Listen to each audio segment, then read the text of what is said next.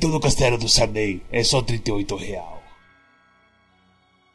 Bem-vindos a mais um Quack Clube de Jogos. Edição Estou preso no castelo de, do Symphony of Night mais uma vez. Alguém me ajude.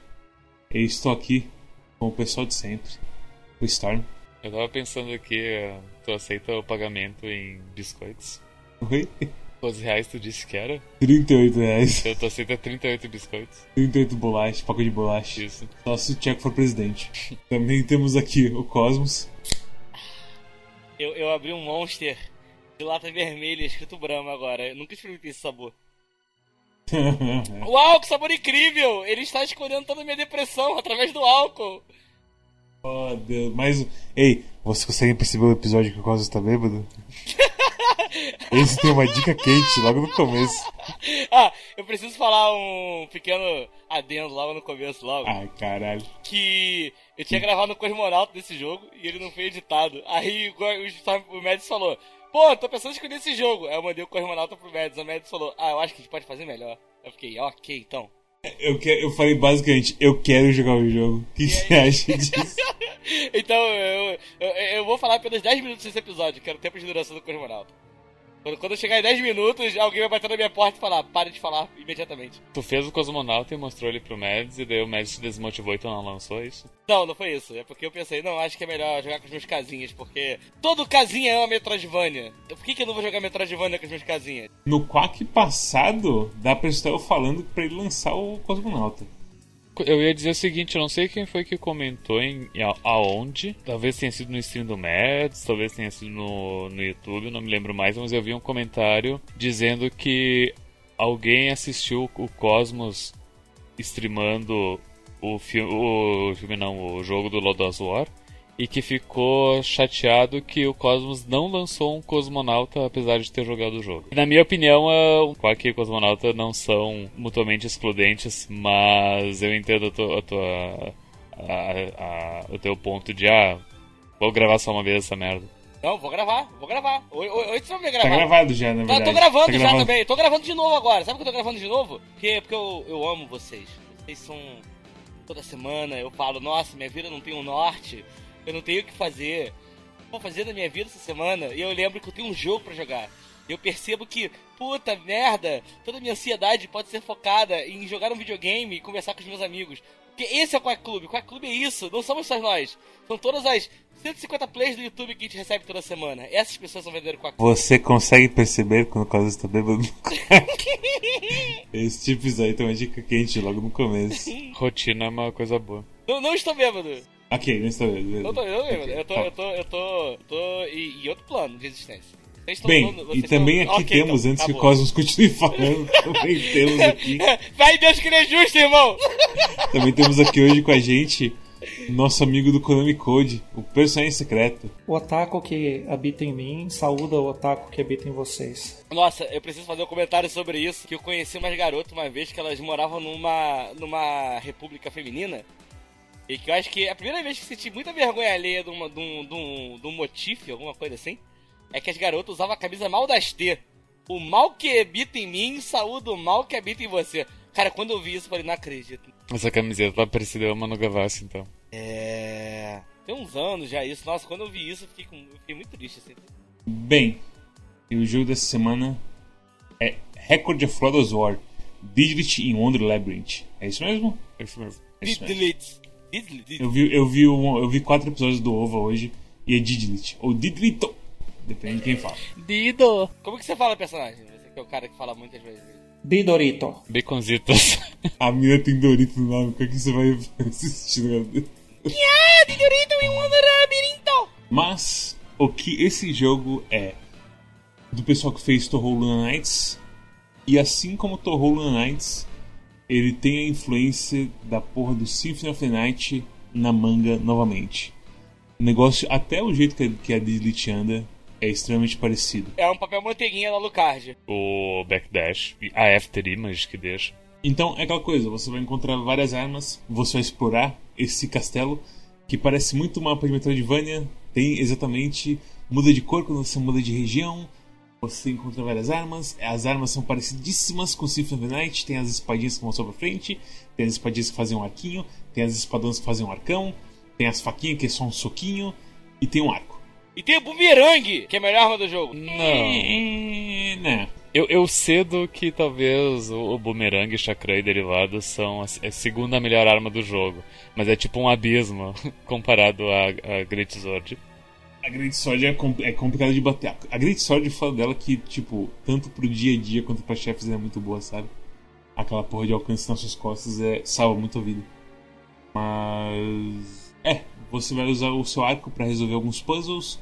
E, ao mesmo tempo, você vai encontrar personagens e coisas do anime de Lord of War que tem OVA, tem anime, tem um tal de Rui Night Lui, que é uma outra coisa que eu não, não vi ainda, Zaz. E é baseado assim a um ponto que, tipo, é claramente uma continuação dos eventos do OVA, aí vai entrar, tipo, personagem Cosmos para falar mais da onde, do que que é of War, porque com mínimo, com mínimo de spoilers, porque eu comecei a assistir o OVA, e eu tô gostando do que eu tô vendo. Eu sou enviesado porque eu detesto tudo que é fantasia medieval. Mas ter jogado esse jogo e esse jogo ser indicar ser depois dos acontecimentos da, da série do anime, uh, eu perdi qualquer, toda e qualquer vontade que eu tinha de assistir, assistir o anime porque eu meio que sei o que acontece. Qual é a sua opinião sobre o Nome do Vento, se eu chamasse ele de fantasia medieval? Eu não acho que, que o Nome do Vento seja fantasia medieval. Não tem raças. Não, não tem os tropes clássicos de fantasia medieval, sabe? É medieval, mas é uma fantasia também, lógico. Mas, mas é. tipo, ela distou o suficiente, sabe? Entendi. Ela não, não, não, não tem, a, a, tipo, anão e, e elfo. Meio que tem, né? Liga do bem contra o mal e o mago do feiticeiro maligno. Não, é, são tons mais cinza, sabe? E eu, e eu gosto muito da mecânica de do nome das coisas. Ok, entendi. Isso é o que é o, o jogo. É um jogo bem curtinho, umas 5 horas você bate ele. Não tem muito segredo assim. Tem a exploração, é, é idêntica, é, é, bem. É um jogo muito mais básico, sinto, do que muito jogo assim do, do mesmo gênero, sabe? Ele é mais curtinho e ele meio que acelera as coisas. O jogo com essa duração esconde qualquer qualidade e esconde qualquer defeito. Ah. Ok. é, Bem, desculpa. E também tem uma mecânica de, de, dos dois elementos principais, que é a dos dois espíritos. E se Karuga fosse um Metroidvania? Tal qual o Toho usou o negócio do time stop do Graze para você ganhar as coisas, é, aqui você usa a mecânica de, de Ikaruga de você tem o elemento do vento e do fogo, que a Diglett tem dois espíritos, ela consegue summonar e muda o, o atributo normal dela, e do arco normalmente, tem alguns arcos que você muda o seu elemento base. Mas a pegada é que quando a Diglett está do vento, ela pode atravessar as barreiras de vento e ela ganha EMP por isso. E EMP você pode usar para magia, e para usar o seu arco. E aí você tem para ficar do fogo, e as balinhas de fogo no último choque de energia, exato. E todos os chefes que chega tem uns negócios tipo, uau, as bolinhas do vento, cuidado, você, ah, virei do vento, as bolinhas do fogo, é, virei do fogo, e por aí vai. E aí quando você tá com o nível máximo em qualquer um desses dois, você começa a regenerar a sua vida. E aí quando você tá tipo do fogo, você ganha energia do vento, e quando você tá do vento, você ganha energia do fogo.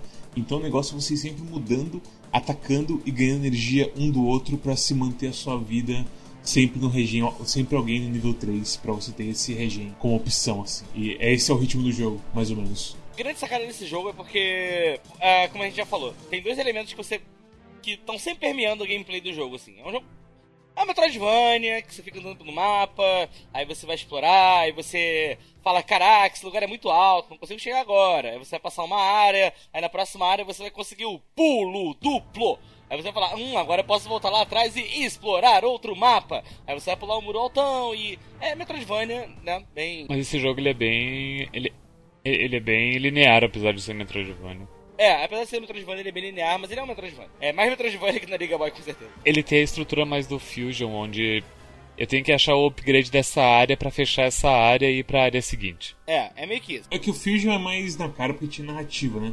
Te empurrando Sim. junto. E nesse jogo também tem narrativa, entre aspas, que tem a. Cada uma das fases que o jogo fala, ah, fase 2, fase 3, entende? É, mas só você entrando na área recebendo aviso que você entrou no estágio de 1 a 6. Mas é, a narrativa em si lembra mais o Castlevania normal, de que, tipo, estou aqui, ó, É a Petrobras. O que você fala pra mim? É a Petrobras fala. Sou, vou te bater. Não! Petrobras. Vai me bater. É Pirotres que fala? Pirotes. Petrobras. Pirotes. Minha primeira waifu, até hoje. Primeira vez que eu descobri que dá pra assistir, ficar de pênis ereto vendo animação foi com a Pirotes. Mas, enfim. É. Pô, falei isso mesmo, né? Mas, enfim. É. Ai, meu Deus. Você consegue perceber os episódios que quase isso? Não, mas é verdade, cara. Pô, a primeira vez que eu vi Pirotes. Cara, era meu Power Fantasy. Era, era, era tipo. O metaleirozão, malzão, com armadura grandona, espadão, mandando em todo mundo. Aí, porra, quem é a esposa dele? Porra, Dark Elf, lindona, gostosa. Tá ligado? Eu falei, porra, esse sou eu. Quero crescer, eu quero ser assim. Aí hoje, hoje em dia eu sou calvo, mas naquela época eu era tirar o cabelo. É, eu vou Mas, deixar, vou deixar meu cabelo crescer igual o do Ashram pra, por você, Cosmos. Ah, obrigado, Mads. Obrigado. Faça sacrifício por aí. Mas o, o grande rolê é que, tipo, a gente já fica falando disso, mas ele tem esse esquema que a gente falou de, tipo, tem dois espíritos, né? Tem o espírito de ar e tem o espírito de fogo. O grande lance é que são esses dois efe- efeitos são efeitos que você não consegue desligar em nenhum momento do jogo. Você só consegue intercalar entre eles. Ou você vai estar com o efeito do ar ligado, ou você vai estar com o efeito do fogo ligado. E é isso aí. Tem sempre o espíritozinho do seu lado, dando help. Que nem aquele cachorro que esperou o cara lá no Japão. Esse que é o rolê. Tussum. por mais que ele tenha várias mecânicas e tudo mais, assim, tipo, o, 50 gra- o grande charme do jogo é, tipo, você tem os espíritozinhos e cada espíritozinho vai estar sempre lá, te permi- é, modificando a gameplay de uma maneira, né? E eu acho que a primeira coisa que dá pra falar que eu sinto muito assim no jogo é porque o espírito do ar.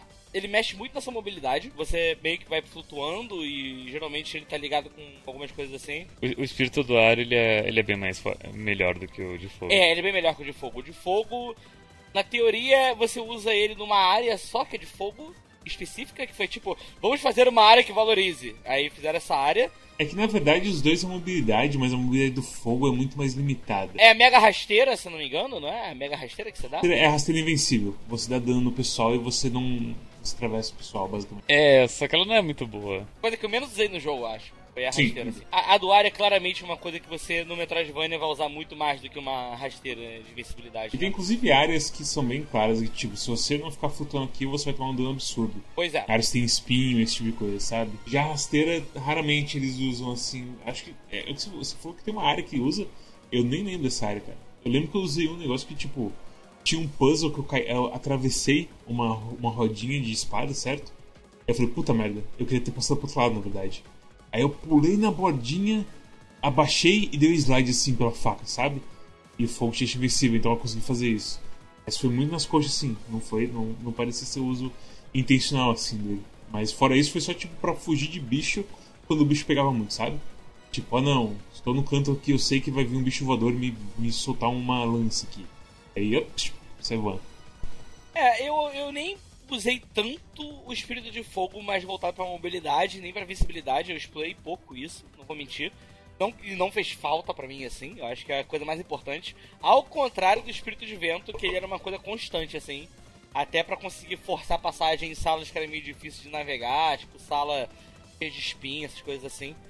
A, a de fogo, ele, eu, a única área que com certeza eu usei mais vezes foi naquela parte que você chega num lugar claramente cheio de lava e você precisa estar com ele equipado pra não ficar tomando dano. Ah, sim, sim, sim, tá. Não, tá. Eu, eu lembrei a parte, tá.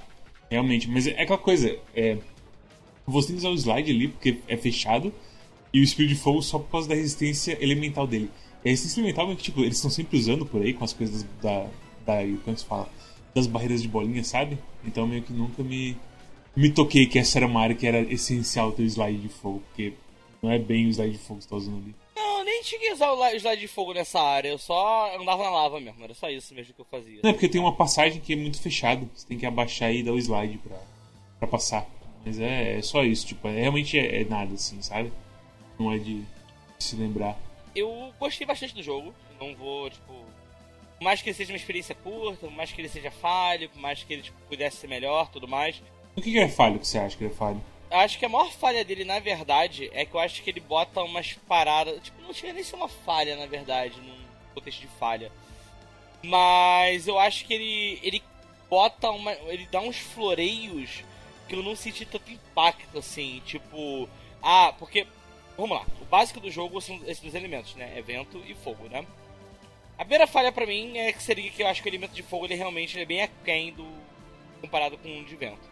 E isso já é uma coisa que eu fiquei meio, ah, meio, meio esquisita, assim. Isso que é foda. Você não usa tanto o, o rover depois de um tempo. Ah, eu usei. Eu usei o rover o jogo inteiro. O rover foi uma parada pra mim que foi. Ah.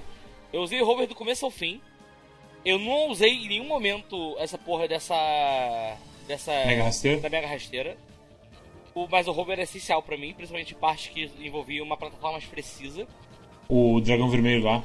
Muito essencial. Não, não só o dragão vermelho, mas tipo, outras partes até de navegação do mapa mesmo, assim. Mas o. O que eu acho que. O jogo, eu fiquei meio assim com um jogo. Que eu, assim, na, na falha, tipo, negócio crítico, que, porra, estragou o jogo, não sei o que. Mas eu, eu, eu, eu senti um.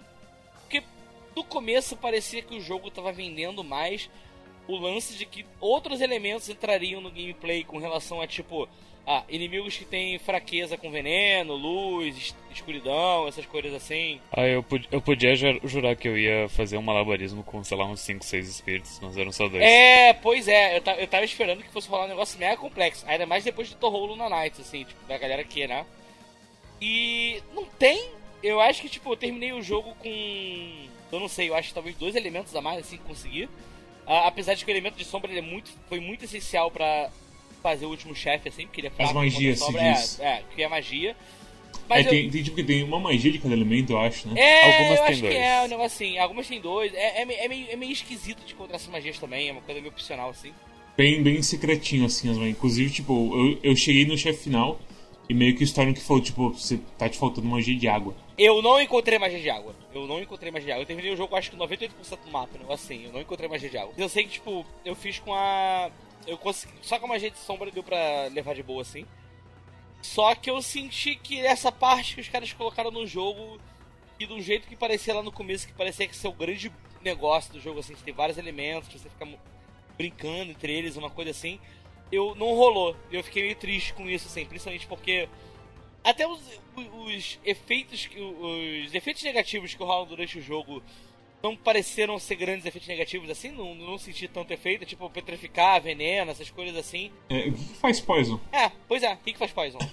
O que, que faz Poison, né? É. Vida não é. É porque tem um negócio que eu falo assim, é porque a gente fala Metroidvania, só que, ai, cara, é, é muito papo de, de nerd errado isso que, eu, que às vezes eu falo, tipo. Mas, na minha cabeça, quando eu era novinho, e eu jogava esse jogo, tipo, eu, eu novinho entre aspas, 10 anos atrás, assim, quando eu tinha 18 anos. Merda, ficando velho. Mas eu ouvia Metroidvania, pra mim Metroidvania era Metroid com RPG. Sabe? Tipo, porque pra mim todos esses jogos é é Super Metroid. Sabe? Só que. Metroidvania pra mim é quando tem o, o, o, o plus de que você tem um elemento de RPG ali, que é tipo, brincar com status, ganhar level, essas coisas assim que os Metroidvanias têm, né?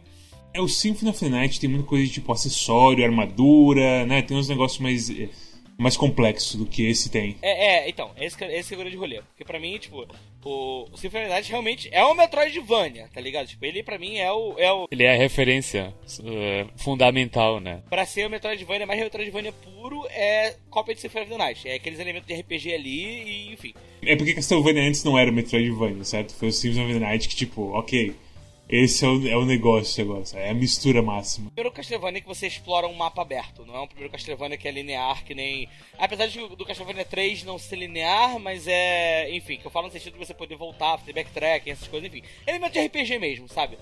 Porque pra mim, tipo, se não tem elemento de RPG, pra mim é tudo Super Metroid. Eu acho que é, na minha cabeça. Eu falo Metroidvania porque não sou eu que vou quebrar a grande convenção que todo mundo já criou de gênero, mas, tipo, se não tem elemento de RPG, pra mim é Super Metroid, mas eu vou falar de Metroidvania que é mais fácil, não vou. Eu não quero arranjar discussão com um cara de 40 anos calvo de, de Minnesota, tá ligado? Então. eu acho que é meio por aí, tipo. E aí eu fiquei meio triste, porque quando eu comecei a jogar, esse jogo ele, era tão, ele parece tão papel manteiga do, do Symphony of the Night que eu falei, cara, maneiro, vai ser um jogo que, tipo, porra, ele vai. Tá usando os elementos de RPG assim, parece que vai ser um grande twist da parada, né?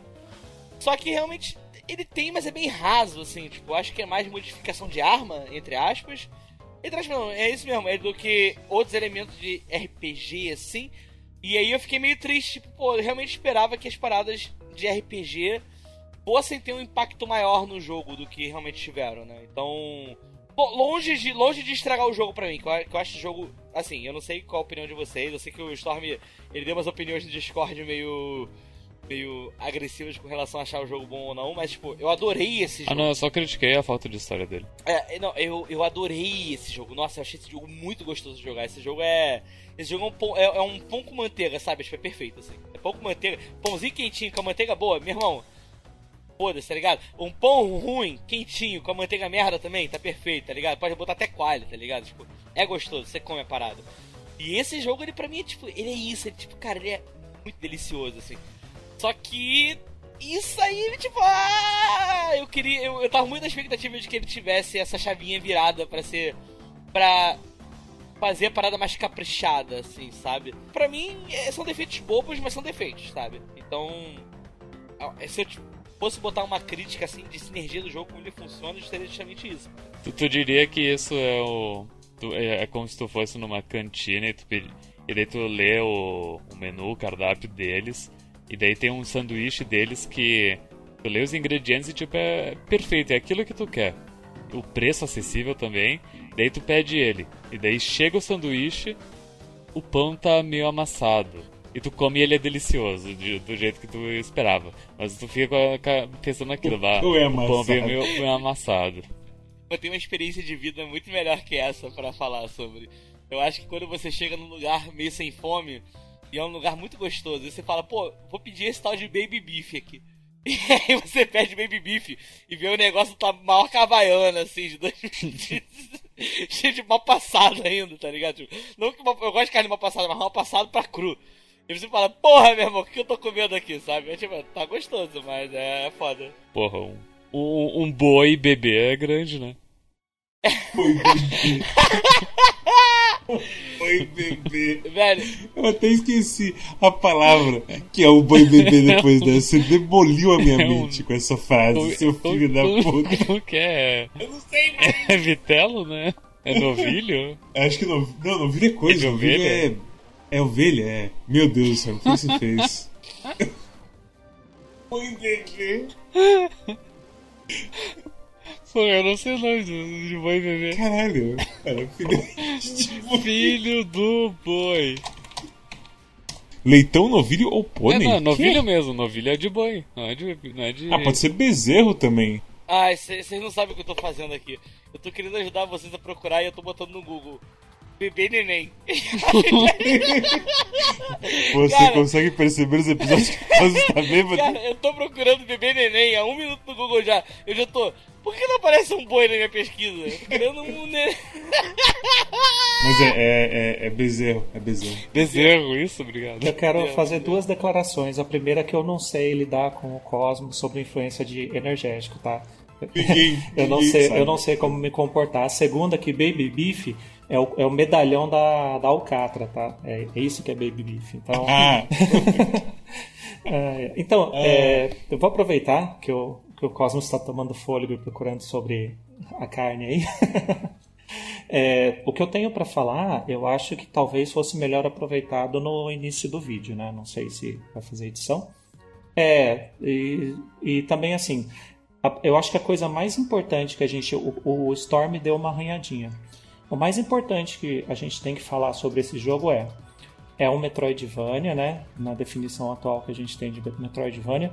Porém, para o total aproveitamento, para você poder reconhecer assim ele com, como um jogo relevante, é, você tem que ter o mínimo de interesse no que seria Lodos War. Se você não tiver interesse, se você não sabe o que é, e se você não conhece a história, nem que você leia na, na, numa wiki assim rapidinho, é, você não vai entender nada que está acontecendo, você não vai entender quem são os personagens, quem são as pessoas que estão que, que aparecendo, os itens que você tem que recolher no jogo, aqueles itens-chave lá, todos eles aparecem né, no material. Se você não tiver esse conhecimento fundamental, é, não, vai, não vai ter o mesmo aproveitamento. Vai, vai ser de um jogo que, por exemplo, eu sou muito fã da franquia, né, Lodos War. Para mim foi um jogo excelente e eu gostei muito da história, porque você revi- revisita os personagens e as situações são reinventadas, né? É, é o que eu falei pra Satani no, no Discord do Quack. É, é a diferença entre um, um 7, 8 e um 10. Sim, é, é a, é a total diferença. É, eu, eu quero só dar uma pinceladinha, explicar mais ou menos por que que Lodoss War é, é, relevante assim nesse mundo do anime, né? Por que que fizeram esse jogo para começo de conversa? É, em 2019 foi o, o, aniversário de 30 anos é, da publicação da primeira novela. Porque como que surgiu Lodoss War? Eu não sei se vocês sabem, é, mas na antiguidade as pessoas se reuniam fisicamente, fisicamente para fazer coisas. Né? O Lodoss War, é, existe uma coisa que se chama replay, é uma coisa que a gente não conhece muito hoje em dia, mas era assim, quando as pessoas se reuniam para jogar RPG de mesa, uma pessoa fazia tipo uma... ele ia é, transcrevendo os acontecimentos, ele fazia tipo um, um diário, e um grupo japonês, né, chamado SNE, como se fosse Super NE, SNE, né, que na verdade é, é, é um anacrônico lá para um, uma, uma expressão de programação, mas eles, eles tinham um grupo de RPG. E um desses jogadores ele fez, um, ele fez a transcrição das aventuras. E aí ele publicou isso é, numa, numa revista de informática. É, isso em 80, de 86 a 88 ele fez isso. A revista chamava Comptic e fez tanto sucesso que resolveram é, converter isso em novelas, né? Não é light novel exatamente, eram novelas mesmo. Isso livro mesmo, e, livro. Né? Foi é. o primeiro, acho que foi publicado em 88. É, foi, fez tanto sucesso na época que come, aí cogitaram ah, os animes. Aí foram feitos mangá, é, anime, as novelas e lógico que teve jogos de videogame, né? É, só que não chegou muito aqui no Ocidente. O único jogo que chegou com força aqui no Ocidente é, foi o jogo do, de Dreamcast. Esse chegou traduzido, né? Não era um jogo muito bom, foi o único que eu consegui jogar na época, né? Porque os, os de Super Nintendo, os de. É, como é que chama aquele. O, TurboGrafx 16 Nossa, lá. É. Okay. Então saiu para várias plataformas. É, é, tinham vários gêneros diferentes. Tinha um que era igual o Tactics Ogre, tinha outro que era um RPG de turno. É, esse do Dreamcast ele era tipo um Diablo, né? Só que esses jogos eles tiveram dois problemas. O, o, os, os, jogos lá, o Lodos War é, que saiu lá para computador e tal, para pro TurboGrafx, eles tinham os personagens principais, eles tiveram relevância, mas eles não tiveram abrangência, ou seja, só saiu no Japão. Já o de Dreamcast, ele teve abrangência, ele saiu no mundo inteiro. Só que ele não teve relevância, por quê? Porque ele não apresentava os personagens do, do da franquia mesmo, e ele também não, assim, quem era fã falava, ah, mas eu quero ver a Delete, eu quero ver o, o Pan, eu não quero ver esse personagem genérico lá fazendo uma história paralela. E aí é, quando deu a, em, dois, é, em 2019, que a franquia fez aniversário de 30 anos né, do lançamento do, da primeira novela, eles falaram: vamos fazer um jogo, mas vamos colocar os personagens mesmo, né? Vamos dar. É, vamos pegar, dar, dar service para os fãs mesmo. Né? E eles escolheram o, o, personagem que eu acho que era mais acertado para ser a, a protagonista do jogo, era a Didlite mesmo, porque ela não é a personagem principal da, da franquia, mas ela é a mais querida é, os fãs mesmo da, da franquia Lodos War, to, é, unanimemente todo mundo prefere a, a, Elfinha, né? Ela, ela pode parecer um personagem estereotipado, se olhando hoje, né? Uma Elfinha que, né, que faz magia é, xamânica, essas coisas, mas na época... É da floresta. É, mas, mais, mas né? imagina que isso era uma transcrição de uma aventura de RPG. Então, assim, eu, ela... eu assisti quatro episódios do OVA. Eu comecei hoje mesmo, na verdade. Eu poderia ter. Eu, se bobear, eu poderia ter assistido o negócio inteiro se eu tivesse começado mais cedo. Porque é tipo 12 episódios do OVA. E é bem assim, tranquilinho de assistir, sabe? É bem easy reading, assim, sabe? Dos coisas. E é bem assim, a energia é extremamente, tipo, aventura de DD, yeah! E tipo, é um negócio que eu mais assim engulo fácil, esse tipo de coisa. E a Didilite é bem assim, eu esperava ser uma personagem mais, sei lá, vendo esse, esse jogo, eu esperava que ela uma personagem mais séria e introspectiva. Exatamente. Mas não, mas é porque isso é, é, o final do. É depois do anime. No começo do anime ela tá meio que tipo mais assim, ah, eu sou do Elite. Eu vou dar um, um, peitaço de quem não. De quem conhece muito pouco de Lord of War. Esse jogo é, é mais Highlander do que Lord of War. Porque tá meio que brin brincando com as questões de ah, dos arrependimentos das pessoas que são imortais, enfim. É, não, eu diria que não. Não dá pra gente falar muito disso sem entrar, assim, disso que o Storm colocou sem entrar spoilers. Mas o que eu, o que eu vou deixar é o seguinte: é, se vocês querem conhecer é, Lodos War para poder aproveitar melhor esse jogo, façam como o Mads fez, assistam o OVA, os três episódios de OVA, porque esse jogo é uma continuação direta dos, do, assim, dos fatos do OVA. Se você pegar para assistir, sei lá, as crônicas do Cavaleiro Heróico que passou na Record aqui no Brasil, ela, é um, ela tem é, liberdades criativas. Então o final é diferente. É, é, com relação ao que acontece com a pirotese, com o Asheran, é, é, totalmente diferente o que acontece no OVA. O OVA não é a transcrição é, exata das novelas. Né? A transcrição, é, ele é uma adaptação. Então, se você chegar até o final, você vai ver, ah, aconteceu isso com a pirotese, aconteceu isso com o Ashan. Não é o que acontece na, na, lei, na lei do Cavaleiro Heróico ou nos mangá. É totalmente diferente. E, se, se for pensar, esse jogo, na real, ele tanto faz o que, que ele se baseia, porque tudo que ele se baseia é que, tipo, esse, esse, jogo pode ser, ser, sei lá, mil anos no futuro de qualquer timeline. Para não fazer confusão na mente de quem tá ouvindo, segue o OVA se, se você tá interessado em, em só para sua experiência do joguinho que nós estamos jogando hoje. Agora, se você quer conhecer Lodos War, qualquer mídia é, é, interessante. Qualquer mídia você vai ver um cenário de RPG transcrito por uma mídia japonesa. Foi feito de forma muito caprichada. Acho que nenhuma das mídias é preguiçosa. Todas são bem caprichadinhas. Mas elas têm timelines diferentes. Então, para esse jogo, assiste os OVAs e você vai entender todo, tudo que está acontecendo ali. E, e, só que o final, é, é, o que está acontecendo no jogo só vai ser relevante para você se você conhece Lodosor. Senão você vai olhar tudo aqui e falar... Ah, eu não sei quem são essas pessoas, eu não sei por que, que ela tá triste, por que, que ela tá contente, por que, que ela tá batendo nessa outra pessoa, por que, que ela tá apanhando dessa aqui, quem é esse rapaz, quem é essa moça. Só o que tu entende é o final do jogo, mas, uh, mas os primeiros 90% meio que tanto faz. Eu, eu, entendi bastante do que tá rolando ali. É, você entende, mas você não se importa. Você não vai se importar. Exatamente. Eu me importei bastante com o final. Eu falei, nossa, eu fiquei, eu fiquei, tive uma bad mesmo assim no final. Eu falei, porra, meu, que, que final profundo e triste, mas Nesse ponto aqui, eu cortei uma discussão minha do Storm de uns 7 minutos, que tinha muito, muito spoiler, mas era basicamente sobre se dá para compreender ou não a história do jogo sem ter conhecimento do OVA. Quando eu joguei o jogo, não conhecia nada de Lodos War e o Storm também não. A gente fica meio que num vai e volta de se certos pontos da história são entendíveis ou não. O Storm fala que não dá para entender, eu falo que dá para entender, mas no final das contas, a única coisa que importa e que não é spoiler é se os caras que fizeram esse jogo poderiam ou não dar o contexto pra gente. E agora o personagem vai resumir isso aí e mais pra frente a gente desenvolve mais esse assunto. O resultado dessa conversa ele, ele valida, valida bastante o argumento do Storm, né? É, você.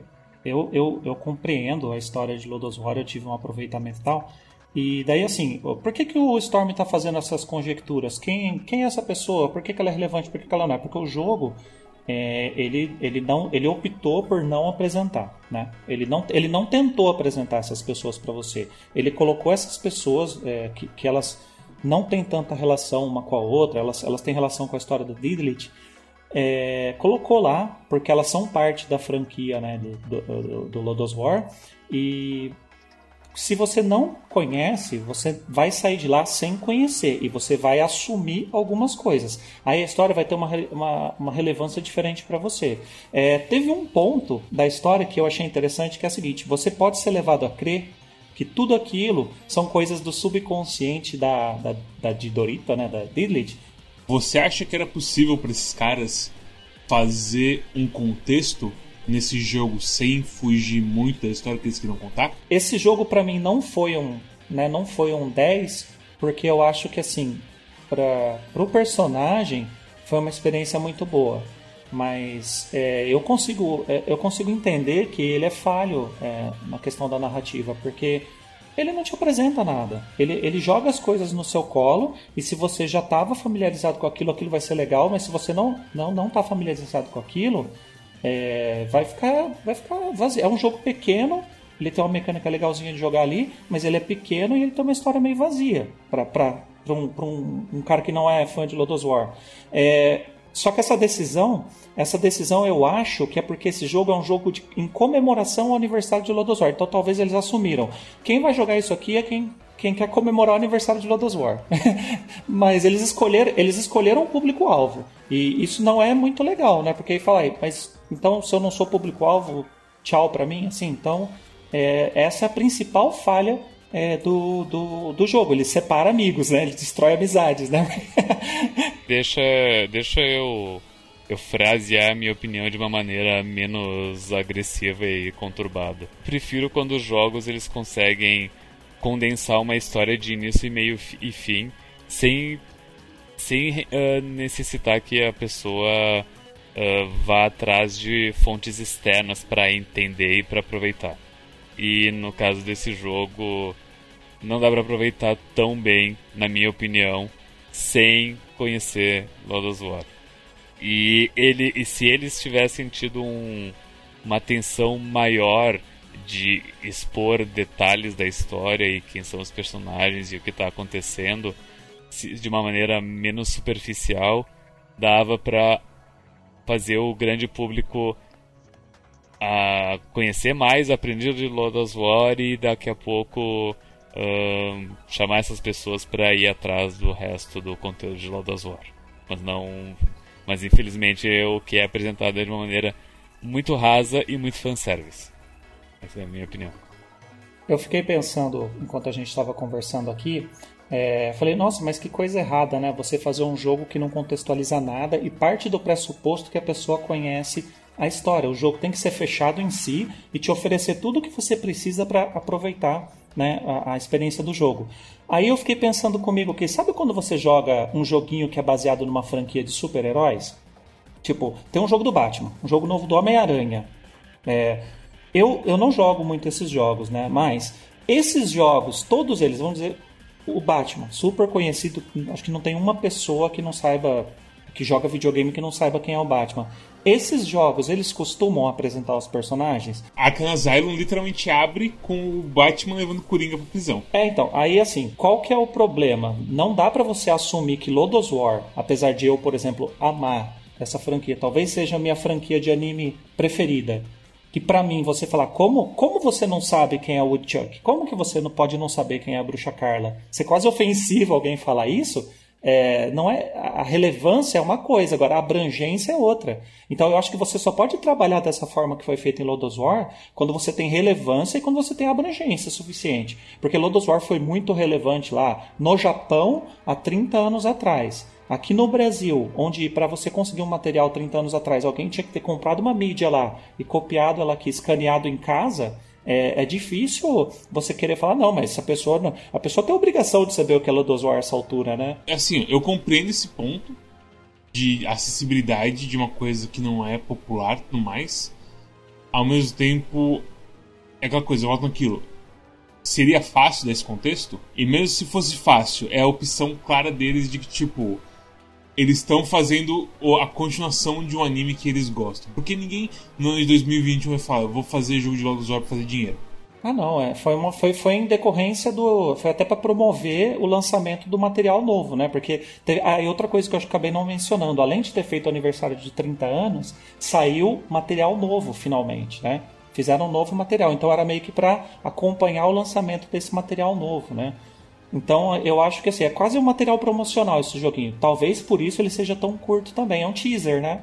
Olha, você, você gosta de Lodosor? Tá aqui o joguinho, olha só. A porra do final tem um cliffhanger. Sim, tem um cliffhanger. Tem um cliffhanger, que, né? Que eu confesso assim que eu não gostei. É estranho, velho. Aquele último, os últimos cinco segundos eu falei, não, eu não quero isso. É bem estranho. É, é né, pois é, mas é, é, a mensagem é interessante, tudo, mas eu acho que foram decisões de criação, né? Ah, vamos fazer um material, é, um material de nicho, só que, sei lá, né? Você, eles fizeram um material de nicho, mas aí se você não é do nicho, ele não diz nada para você. Então não, não, não atrai novos fãs. Então, enquanto decisão de marketing é meio estranho, né? Não sei.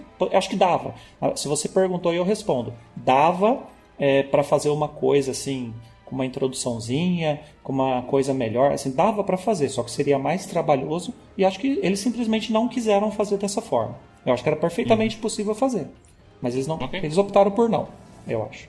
E é, e é por isso que, parafraseando o Storm, talvez é 7,5 não 10, entendeu? É, essa é a uhum, diferença. Uhum. Se fosse um jogo que ele te, ele te introduzisse para o universo, é, ele trouxesse novas pessoas para essa franquia que, na minha opinião, é maravilhosa, e trouxesse novos fãs através de uma mídia de videogame, é, Eu, eu conheço muita gente, falando, por exemplo, de Conan Exiles. Eu conheço muita gente que, graças ao joguinho, foi atrás dos livros da década de 30, que foi atrás dos filmes do Schwarzenegger, sabe? Então, assim, o jogo foi feliz em te atrair para dentro da franquia, mas você consegue jogar os jogos sem ter visto aquele material, entendeu? Porque ele explica para você tudo o que você precisa. Você não fica perdido. E a sensação, eu, apesar de que não foi o que aconteceu comigo, eu consigo entender perfeitamente que o Storm não entendeu nada e ele saiu de lá sem entender nada. E isso não é uma sensação agradável, né? Você terminar, uhum. você terminar seis horas de jogo, o que seja, e falar, tá, é um Metroidvania com uma história que não, não é para mim, né? Eles não eles não estavam falando comigo, né? Eu ouvi a conversa por acaso. eu não acho que isso foi uma boa decisão. É, eu, eu, eu seria mais partidário de, um, é, de uma coisa mais abrangente. Então, não sei, dava para fazer, eles optaram por não, e para mim essa, esse foi o erro. Diga, Cosmos. Cosmos, o Cosmos tá tipo resmungando há um tempo aí. Não quer falar nada não, vai tomar no cu esses nerds. Porra, tem que ler 50 livros pra poder jogar a porra do jogo. Tem que ler livro não. Tá, tô estourando meu áudio, por que isso? Ah, não, tem que, tem que, pô, tem que piratear 10 mil episódios de anime pra jogar. Não precisa não, cara. Seja feliz, basta os bichinhos. Precisa. Talvez fosse uma franquia que eu amasse muito, talvez eu ficasse, não, seus nerds malditos, tem que... Tudo bem, mas galera, é... Estão discutindo há 20 minutos um negócio que, porra, não precisa. Até o jogo não se leva a sério, cara. Esse jogo, o próprio criador do Lord of War lá, é, supervisou e ele falou, não, tem que ser uma história original pra quem nunca jogou, tá ligado? Tipo, porra, eu assisti Lodas em 2000 e... Sem, sem pelo na cara ainda, sabe? Tipo, os primeiros animes que eu assisti pirateado da minha vida. Eu lembro de nada, nada, nada, nada, nada, nada, nada de Lodos. Eu só joguei e eu falei, ah, legal, tipo... Ali a história, sabe? Tipo, é... Me atrapalhou? Não. Eu fiz questão de saber? Não. Eu acho que é um plus. Eu acho que é tipo... É você reconhecer os caras. Eu acho que é um charme, assim, tipo, porra... Tô reconhecendo os bonecos, que maneiro, porra, eu, meu meu lado. Meu lado nerdzão, assim, tipo, porra, de gostar da franquia, de amar a franquia, tá dando uns. Tá dando mais oriçada, assim, sabe? Apesar de que, tipo, jogando, e tinha gente na minha stream quando eu fiz lá, na época que saiu o jogo. Teve gente que acompanhava Lodas e falou: Não faz sentido essa cena, porque ela não conhece personagem. Eu só. sabe, tipo, porra, sabe, tipo. Não, é... sabe, não tem como essa cena acontecer num. Eu não sei, eu sinto que assim, apesar de ser uma discussão que a gente pega, assim, que eu sinto muito quem tem muito carinho pela série, assim, tipo, e eu entendo. As expectativas tem um negócio também, porra, Lodas ficou muitos anos sem ter nada, sabe? Então, tipo, um jogo do nada um jogo de uma galera que, inclusive, é uma galera que já é conhecida por fazer fangame, né? Antes do Torro Luna Knights, é, pra quem não sabe, esses caras eles já fizeram fazer um jogo de Megami Tensei. Eles têm uns Metroidvania de Megami Tensei que você joga com o Jack Frost, inclusive. Eles são os caras que eles pegam... Foi umas... promocional da Atlas, né? É, né? Os uhum. caras, eles pegam umas paradas assim e lançam, sabe? Tipo, os caras do nada pegarem Lodos, assim, ter esse negócio de, porra, muito tempo você tem uma parada de Lodos, realmente, tipo, 30 anos de franquia, depois de tanto tempo sem nada, os caras fizeram um materialzinho lá, tudo mais, e, mas, tipo, é uma franquia meio, meio esquecida pelo tempo, entre aspas, né? Mas tem gente que tem um carinho muito grande. Eu tenho um carinho por Lodas sem ser tão fã de Lodas assim, porque Lodas foi o primeiro anime que eu vi na vida, pô. 2005, 2006 eu ganhei um DVD com os OVAs, eu vi dois episódios assim e eu me apaixonei, sabe? Apesar de. No. Não, não criticando assim, mas é uma parada bem encapispada mesmo, bem medievalzão assim, sem. Não tem, não tem grandes reviravoltas, grandes coisas assim. É, é uma história de DD, né? Eu senti um calorzinho no coração vendo os bonecos ali que eu via tanto tempo atrás. Eu falei, cara, que maneiro, né? Tipo, pô, é, é, é, tudo que a gente sempre quer, sabe? Tipo, uma parada que a gente acha muito maneiro, a gente fala, porra, eu queria tanto um jogo disso, sabe? É dar ter um jogo, sabe? Um gênero maneiro, boneco, de boneco maneiro, assim, não sei o quê. E, tipo, acho que todo mundo tem uma coisa assim, né? Só que ao mesmo tempo não é uma parada que é muito uau. Mas, sinceramente, eu acho que não conhecer Lodos não vai ser um impeditivo de você gostar do jogo, sabe? Até da história dele, porque querendo uma mensagem da história bonita. Eu achei a história, eu achei, eu achei a mensagem bem bonita, assim, tipo. É porque também é um jogo curto, né? Como eu falei, quando começo, falei brincando, que é tipo 5 horas de jogo dá pra esconder as qualidades e todos os defeitos. Então, tipo. Talvez se ele fosse uma coisa maior, isso tornasse um problema. Talvez se ele fosse menor, a gente também não estaria falando que é um problema. É aquela coisa, no final que começa a aparecer os caras mais duros, Tipo, os basiliscos, os dragão que troca de cor. Começa com uma coisa mais tipo, ok, eu tô tentando bater 50 vezes nesse bicho aqui, pulando no ar porque o mapa é muito aberto, porque agora tem um pulo duplo e tudo mais, é, sabe? É meio que por assim, mas, mas falando questão de história mesmo, tipo. eu não vejo muito como é que a história afeta, sabe? Eu acho que, na real, mesmo jogando, eu fiquei mais é, incomodado com alguma coisa ou outra de gameplay, assim. Mas, no geral, eu acho que ele foi um jogo que eu achei tão gostoso de jogar, que essa pra mim era a parada que ficava no fundo, assim, sabe? Tipo, uh, é que nem Narita Boy. Eu concordo contigo em todos esses pontos, mas, enfim, uh, essa coisa que ficava no fundo é, é, é bem ruim. É bem ruim. É um jogo muito bom, mas tem uma história meio. Ah, no fundo. Eu vou, eu vou colocar da seguinte maneira, tá? Olha, a história de Momodora e a história desse jogo é a mesma coisa. Vai aparecer nos bonecos que eu não uhum. sei de onde saíram, eles têm alguma relevância talvez. Ah, no final tem uma historinha de reconciliação, de redenção e acabou. Eu discordo disso aí também. Momodora é muito mais técnico da coisa da maldição do que esse, claramente uma história pessoal. É, uma história pessoal também da, da maldição da família lá, que aquela quer curar. Palavras têm significados específicos para seus usos, sabe? É. Mas enfim, é, só o que a gente está dizendo que tem, tem, são temáticas diferentes, mas tu entende como a, a, a, forma que a história é apresentada é a mesma coisa. Não, eu entendo o Storm, eu entendo o ponto do Storm, assim. Eu entendo, eu entendo, tipo, a coisa de não tem detalhes mas meio que acaba aí porque o foco das duas é completamente diferente. Vai aparecendo os NPCs, tu meio que não sabe de onde eles vieram, talvez eles sejam relevantes, mas tem uma temática no fundo que só é resolvida no final e é meio que importa. Ah, eu acho que o resumo total vai ser. Se divertiu? Eu acho que, eu acho que no fim das contas, acho que pra mim, acho que essa vira meio que a, a pergunta definitiva do jogo, sabe? Independente de ser Lodos ou não, sabe? Porque assim, pra mim, é um jogo divertido pra caralho. Faltou uma, uma história de, com é. desenvolvimento. Uh, como por exemplo não, foi é... Area of Sorrow. Onde introduz uma caralhada de personagens, mas todos eles têm suas motivações não, e mas, mas, mas, pô, mas, mas, aí também, cara, é isso que tá falando, cara, você tá querendo também comparar com um dos jogos mais absurdos já feitos, assim. Eu até, inclusive, eu gosto mais do Area of Sorrow que do Symphony of the Night muito mais, assim. Não, é, Area of Sorrow é, meu, é o Castlevania favorito. Não, é, porra, pra mim também, é o melhor Castlevania pra mim, é absurdo. Mas eu, mas eu não tô dizendo que tem que ter uma história tão absurda quanto Area of Sorrow, eu tô dizendo que... Porra, olha o que vocês fizeram, sabe? Não, é sério, é, é, eles, eles, eles, eu acho que eles mostram que dá pra ser feito, sabe? Tipo, você pode pegar um jogo plataforma e fazer uma narrativa boa com um jogo, assim. Acho que esse é o grande ponto do Area of Sorrow um jogo divertido, um jogo que ele tem um fator que você joga pra caralho, porque tem uma porrada de coisa que te cativa de você ficar jogando mais e mais e mais e mais e mais. E. Mas assim, o. Eu acho que o grande lance é que esse não é aquele. Tipo, é um jogo muito divertido, esse. O, o Loda, sabe? Acho que é um jogo muito divertido. É muito divertido mesmo. Mas ele não é o melhor Metroidvania que existe. E tá, tipo, tá longe de ter, tipo, todas as coisas, paradas incríveis em tantos Metroidvanias que a gente já jogou nos últimos tempos, assim, que o Metroidvania é o gênero favorito do Quack. Né? Então, tipo.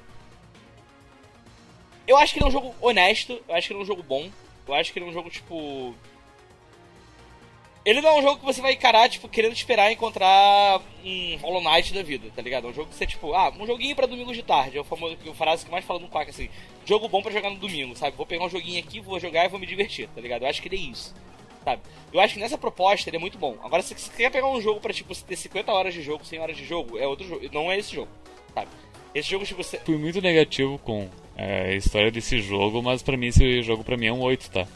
calma, cara, não tô nada, calma.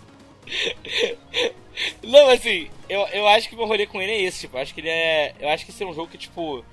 Eu gosto muito dele, assim, tipo. Mas é, é, é ele é meio foda, porque é, é, aquela. A gente começou, eu acho que no Gato Roboto, se não me engano, algum episódio um pouco mais antes ou depois, que a gente tava pensando, parando para pensar em Metroidvania, né? Tipo, quantos Metroidvanias existiam na nossa época. Não na nossa época, mas tipo, nessa época pré boom de jogos indies, que a galera hoje em dia faz mais jogo, e você tem muita mais opções de encontrar jogos assim, né? Quando a gente pensava tipo, em questão de console caseiro ou de portátil, tipo Game Boy Advance, de Super Nintendo, essas coisas. E a gente parava pra contar, tipo, nem 10, assim, que dá jogo nesse estilo, sabe? Tipo, e não dá nem 10 e metade é realmente Castlevania, né? E aí é, é uma coisa meio, tipo... É um gênero que, tipo... Parece às vezes que ele tá meio saturado, mas na verdade não tem tanto jogo assim. E é um, é um, é um estilo muito agradável. Só que a gente, a gente fica tanto numa tipo, cara, são jogos tão incríveis que a gente fica, caralho, todo jogo tem que ser incrível assim, tipo, porque é muito bom, é tipo, novo patamar de, de Metroidvania é assim. Mas, cara, quando saem jogos assim, tipo, porra, eu aceito de, de bom grado, sabe? Eu falo, cara, é, é muito legal, é muito divertido jogar. Eu acho que. eu acho que é isso pra mim, assim. Acho que essa que é a minha. Já deixa aí, deixa sua nota. Não, não, não. Mas eu queria falar também que, porra. É, é, tem uma coisa desse jogo também que eu esqueci de falar, que eu, que eu, gosto, eu gostei muito de, de falar sobre isso, é que Dark Flash, né? Aham, uhum, dos puzzles, puzzles entre aspas. é, então. É que tem os clipes meus jogando esse jogo que eu quebrava esse negócio, né? Eu, eu... É, o pessoal me mostrou. O pessoal me mostrou. e, porra, mas assim, mas eu achei muito legal. É, e eu gosto muito que esse jogo ele tem uma física também. A gente, não, a gente não nota muito assim, mas ele tem uma física bem construída. E você percebe que a física desse jogo é bem feita justamente na parte do arco. E não só na parte do arco, naquela parte do treinamento. Que se abre uma sala do treinamento você percebe, caralho, os caras eles perderam arco, tempo, né? sabe? Muito, não é uma parada nem que você usa tanto, tá ligado? Mas os caras, pô, eles fizeram um negócio ali caprichado pra caralho, pô. Escolher do arco e flecha é. bom, assim, tipo. Eu, eu queria, às vezes, tipo, chegar no momento do jogo que tá dando meio que uma engasgadinha. E aí eu esqueci que eu tava com arco e flecha. Quando eu falei, eu lembro que tinha arco e flecha, eu falei, nossa, tudo agora faz um sentido diferente pra mim, sabe? E aí eu ia, tipo, tá arco e flecha passando a parte. Mas, cara, esse jogo é muito divertido, é muito gostosinho. Ele, porra. Eu, eu, eu acho que independente de história ou não, assim, esse que é o grande ponto que eu quero falar. Pega esse jogo e joga, eu acho que é só isso, sabe? Tipo, porque vale a pena. Talvez, não sei se talvez por 30 e poucos reais, assim. É, é 38, acho, é uma coisa assim. É, é a famosa história do que assim, beleza, né? Não, não, não quero ser tão focado em dinheiro, mas pô, pagar esse valor assim, você pode pagar um Hollow Knight, né? Infelizmente, é o grande homem a ser batido, querendo ou não. Assim, é, é aquela coisa, de, de tamanho e de tipo profundidade, ele não bate. Ele não bate nem o Torro, se você para pensar. Sabe? É, eu ia dizer exatamente isso.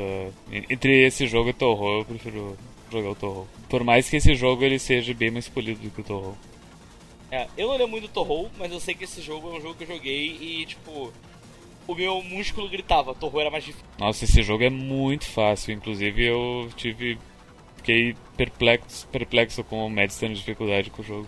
É, eu, eu morri, eu morri tipo, de esquecer que a minha vida tá baixa no mapa principal. E tipo, ah não, me meti nos caras aqui, psh, psh, psh, também 50 hits stun e morre, Inclusive, sabe? tanto eu quanto o PX, a gente teve a mesma impressão de ver jogando, que é absurdo como tu não usa o arco, sendo que o arco é muito, ele é muito útil em muitas partes do jogo. Cara, a gente só, eu só, eu só te vi usando o arco em puzzle. Só que, é, só que é, é muito rápido de recuperar mana no jogo também. O MP, sim, porque você tá se batendo. E a cada duas telas, duas, três telas, tem uma magia que tu recupera mana, sabe? Uma daquelas. Uma daqueles, como é que se chama? Aqueles raios parados, sabe? Que tu só troca pro elemento e se recupera. Uma coisa que eu crítica nesse jogo é, é, a porra dos saves e teletransporte separado. Igual na porra do Symphony of the Night. E também no, no, na porra do, do Torro também tinha isso. Não sei porque os caras insistem em copiar essa parte. O, Blood, o Bloodstained era assim também, não era? Sim, sim. É, é outra coisa que eles. O sim também tinha várias coisas meio tortas, tipo de. A porra daquela parte do item que você tem que pegar para passar pra segunda parte do parte final ali, lembra? E fica num lugar meio estranho também. Que é por conta de ser uma coisa que também tinha no Symphony of the Night, sei lá de onde que veio. Também é meio bizarro. Tem umas, tem esse saudosismo assim eu não sei porquê. Pior que, tipo, eu não consigo nem te, te dar um exemplo de. Porque geralmente, ou é uma coisa bem assim que a Castlevania, onde tem a sala do teleporte e a sala do save, ou tem, enfim, a, o lugar que é o save e tem um sistema de teleporte separado. O próprio Hollow Knight tem o esquema do, do besouro que te leva para os lugares, sabe? Eu vou te falar que o Hollow Knight é mais limitado, né, também. É isso que é a pegada. Tem muito mais... É que Hollow Knight tem save? Como que funciona É o, o banco que tu encontra nos lugares. É verdade, é o banco. É uma coisa mais... É, por conta de Hollow Knight fazer aquela coisa meio Dark Souls, é diferente tem muito mais banco do que tem estação de. Mas, mas enfim, o, o, meu ponto é que uh, eu, pensando assim de cabeça, não consigo me lembrar de um Metroidvania onde o save e o teleporte são a mesma coisa. Eles separam geralmente. É, tipo, é meio que regra separar, mas eu entendo o teu ponto de. Ah, eles deviam fazer junto. O que rola nesse caso é que é muito. Normalmente do lado uhum. do outro, os dois, Sim. certo? Ou então você ainda volta no corredor pra, pra chegar Sim. no fast travel. E não é como se tivesse. Como se diz? Não é igual Hollow Knight, tem uma estaçãozinha e tudo mais. Eu achei que era por que foi. Que tipo, tem todo um negócio por trás. Não. Aqui é mesmo. É só tipo. Olha! Surpresa! Eu save! tipo, foda-se completamente. Tava- Teve partes que eu morri porque, tipo, eu saí correndo pra um lado achando que tinha uma coisa e não tinha. E aí quando eu volto, tipo, ah, na verdade o save você passou por uma entrada ali que dava o Sim, isso, é- isso é uma coisa recorrente e irritante de, de Castlevania. Que às vezes tu quer o. Tu quer achar o save, daí tu acha o teleporte, daí tu pensa. Acho que eu vou teleportar pra um save. pra garantir. É, é, isso. Exatamente. Nossa, comigo nesse jogo aconteceu um negócio muito curioso. Esse negócio de localização de save e, e PowerPoint. save PowerPoint. teletrans- teletransporte. Caraca. Eu fui chegar no dragão lá, no chefe da área de fogo. E aí eu não fui pra. Eu, eu fui explorar pra esquerda só entrei na sala do chefe. E você veio lá do alto, porra, enfrentei o chefe e morri. Tem que voltar pra caralho. Eu falei, cara, vai tomar no cu, não acredito que o save foi tão alto. O final da primeira stream foi isso que aconteceu comigo. Aí eu fui de novo, morri de novo. Aí eu fui lá e falei, cara, não vou explorar. E fui pra direita, tinha um save post do lado. Eu falei, ai, velho. Você perde completamente o progresso quando você, quando você morre. Até nível eles voltam e tudo mais. Que tem o retry, mas o retry é basicamente um carrega o último save. Sobre essas mecânicas de gameplay, é, tem duas coisinhas que eu queria falar do jogo, né? Do gameplay eu queria, eu queria falar dos gráficos também rapidinho. O gameplay é tão bom e gostoso desse jogo, mas eu acho que o gráfico é a melhor parte do jogo. Isso, exatamente. O gameplay, ele não vai trazer nada assim. é, são mecânicas diferentes, claro, né, de outros jogos. Ele tem a sua originalidade, mas olha, se você jogou Symphony, Symphony of Night, é, você vai sentir em casa, você não vai ter dificuldade nenhuma, você vai desbloquear aquelas ah, novas habilidades para progredir. Mesmo que você não domine exatamente a mecânica de trocar de elemento, você consegue, é, é, vamos dizer, empurrar o jogo é, sem ter dominado isso, mas se você dominar ele vai ser muito mais fácil. Aliás, ele é super fácil de qualquer jeito esse jogo. É, a mecânica de trocas de arma eu achei interessante porque assim a, personagem ela usa uma arma só, né, no, no anime, né? E ela explica, né? Ela pega uma arma diferente, ela fala: "Nossa, eu, eu não costumo usar outras armas, mas essa aqui tá funcionando bem, tá leve na minha mão e tal". É, e então assim é, é um é, é um Metroidvania no, no sistema de jogo. Então ele tem as coisas ruins, por exemplo, ah, por que, que o save é separado do teleporte? Ou poxa, né, eu tenho que ficar às vezes fazendo backtracking, mas isso é Metroidvania. Se você não gostou disso nesse jogo, você não vai gostar em nenhum. É, não é culpa do jogo. É, é aquela coisa, e é mais legal quando você volta pra. Nossa, tem uma trava ali que eu, que eu posso abrir. Aí você volta e você mata os caras em um hit, assim, tudo mais. Isso, aí você, aí a sensação, aquela satisfação de ter ficado poderoso. Ele tem aquela mecânica de level up bem disfarçada, né? Porque você não vê o que, que você está ficando mais forte, mas você fica mais forte. Essencialmente você aguenta apanhar mais e bate mais. É, é, é esse o seu level up, né? E você des- desbloqueia armas e, e magias mais fortes que vão. Ah, é, tanto que tem um boss rush assim lá no final, né? E aí você mata todos os, os boss que você teve dificuldade, você mata com uma barra de vida, né? Apesar de que ele deixa você recuperar. Mas aí você fala, nossa, eu evoluí, aí te dá aquela satisfação, né? De ter evoluído. É, mas o dano que você dá sobe. Tipo, ó, o primeiro chefe, que é aquela, aquela serpente, aquele leviatã das ideias. Você tá dando 15 de dano, lá você começa. che- Chega lá dando 300, né? Então é. O tempo que o bicho demora pra fazer. Ah, sou um bicho. Sem comentário dele. Uhum, sim. E- então, assim, a, a, a mecânica de gameplay, eu acho que ela é adequada para o jogo daquele tamanho, né? Ele não, ele não é muito complicada e é bem satisfatório, é divertido jogar. E como tudo na vida, né? Poderia ter algumas coisas melhores, né? Mas assim, não, não peca em nenhum aspecto assim de forma é, é, assim exagerada. Só tem algum, poderia melhorar em alguns pontos, né? Agora o gráfico, o gráfico é a melhor pixel art que você poderia encontrar num, encontrar num Play 1, né? Ou até mesmo num Play 2. É o melhor que a pixel art tem a oferecer é, no, no sistema retrô. Não é 16 bits, está acima disso, sabe? É, é pixel art de 32 bits.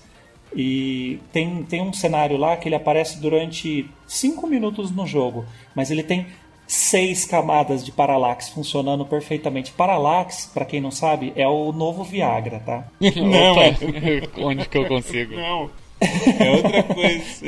É, pa é... Parallax é quando você tem vários planos de, de pixel, ou, ou de, de, Pode ser vetor também, mas assim, você tem vários planos de imagem e conforme você move o, o personagem, ele movimenta esses planos em. Por exemplo, tem o plano onde o personagem está parado, aí tem umas árvores, aí tem uma montanha, aí tem as nuvens lá no fundo. Quanto mais níveis é. de parallax tem, mais a sensação de profundidade que você consegue dar. Quanto mais fundo tá o negócio, mais devagar ele se mexe. Os negócios mais perto se mexe mais rápido. É, é uma coisa assim que, que gamer retrô adora Parallax, né? Eu converso um pouco com, com os amigos meus do. É, tipo o Gaga Games lá, o Oracle, ele, ele fala, não, ele que falou essa frase, não é minha, que Parallax é o novo Viagra. Assim, quando você vê um Parallax bem implementado, você fala, cara, fizeram esse jogo com carinho. E assim, a pixel art é muito bonita. A, o movimento da, da personagem principal, quando ela pega o segundo pulo duplo, que ela faz aquele rodopeio, é, é, lindo de ver, parece que ela está dançando é, balé, sabe? É muito bonito. Eu, a, o jeito que a saia dela se mexe, o cabelo, é, a capa, é, embora eles tenham admitido, eles colocaram do lado assim, ó, olha aqui o Alucard, olha aqui ela, a gente está copiando, viu? Não é, não é de mentirinha, a gente realmente. O Walk está... Cycle e a viradinha. É, é eles não tiveram, não tiveram pudor, eles fizeram de propósito. O pessoal pode achar isso ruim ou não, mas ficou maravilhoso. Então assim, a pixel art eu acho que de tudo que o jogo tem para oferecer, mesmo que fosse assim, as aventuras da elfa genérica, mesmo que não tivesse nada a ver com Lodos War. Se eu tivesse trombado com esse jogo, eu ia falar: olha, não sei o que é isso aqui, mas essa pixel art aqui é maravilhosa. É, fazia tempo que eu não via algo tão bom. É, eu, eu, falei, é, é, é, dá até dó, né? Do, o, o, nosso amiguinho lá, Narita Boy, lá com os 20 pixels dele, Nossa. ele toma uma surra é, da, da, de, de, de, o, os cenários do Narita Boy são. Tem alguns que são muito bons e também a os seres que o Narita Boy vai encontrando são bem únicos e, e uh, únicos. Só que aqui, nesse jogo, nesse jogo só teve só teve um personagem, um inimigo que quando eu encontrei falei, hum, rolou uma preguiça aqui, que é tipo uma, um, um, gato assim meio comprido, sabe, assim, é um, é um Crawler, sei lá, é um. Ah, o é um... gato que se abaixa e dá um pulão É, aquilo você. lá eu achei meio, é, meio preguiçoso. Já... Me lembrei de uma coisa muito importante, que é, que é um ponto positivo desse jogo. Nesse jogo os kobolds são lobos. Eles são literalmente os kobolds do Ragnarok, velho. Se você parar pra ver assim, a mesma corzinha, mesmo tamanho. Pra quem não sabe, tem a eterna disputa de que tem as pessoas que defendem que kobolds são lobos e tem as pessoas que defendem que kobolds são lagartos. É que no OVA eles são lobos, né?